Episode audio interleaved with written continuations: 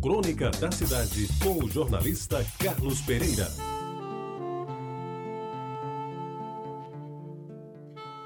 Amigos ouvintes da Reta Bajara, hoje é dia do professor. Eu vou lhes falar sobre este assunto que é muito importante. A maior parte dos professores em sala de aula no Brasil, sobretudo no ensino fundamental, é, sem dúvida, constituída de mulheres, o que mantém uma tradição secular do país. O sexo feminino sempre predominou no ensino nacional, na escola pública ou particular.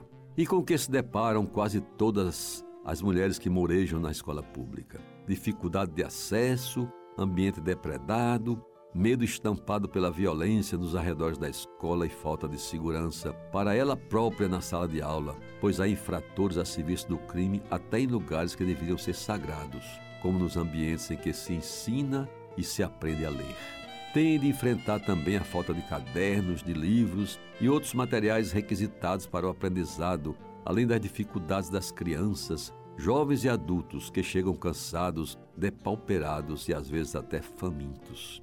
Tudo isso acrescentado às questões salariais, sempre presentes na vida das professoras. A baixa remuneração é uma preocupação permanente que tem de conviver com o cuidado de dar boas aulas e colaborar com as despesas de manutenção da família quando essa responsabilidade não lhe é totalmente afeta, como hoje em dia já acontece em razoável quantidade. Amigos ouvintes, será que os métodos de ensino que foram abordados durante o curso da faculdade estão de acordo com a realidade encontrada? Como agir ao encarar uma realidade tão dura que nenhuma faculdade ensina?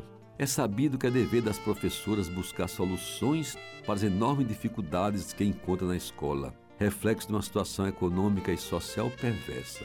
Ou será que cabe a elas, somente a elas, ensinar o conteúdo programático exigido em cada disciplina? O que se percebe é que, na falta de assistentes sociais e psicólogas dentro de algumas escolas, as professoras precisam até compreender um pouco destas áreas para não serem omissas diante do lamentável quadro que se apresenta em todo o país. Será que isso é justo? Será que somente a vocação de professora e o amor pelos alunos darão o suporte para ela no plano, inclusive emocional? Talvez porque não possam responder como desejariam a essas questões, o estresse seja hoje uma das doenças que mais afetam as professoras. Além disso, amigos ouvintes, existe o fato de a escola, por ter mulheres em sua maioria, ser comumente romantizada como um ambiente de trabalho diferenciado mais humanitário. Tal análise esconde preconceitos e contribui para legitimar a identificação de comportamentos e funções distintos ou complementares para os diferentes sexos, docentes e estudantes e, por consequência, condições diferenciadas.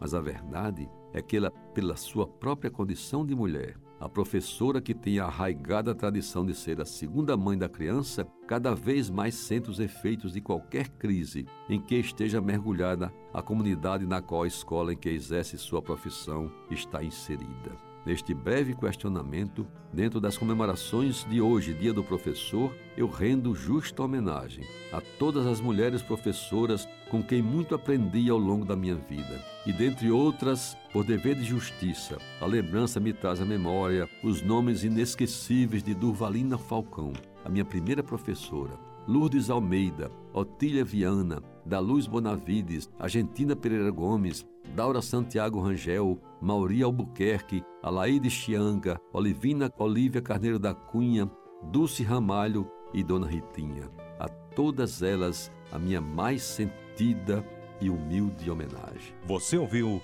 Crônica da Cidade, com o jornalista Carlos Pereira.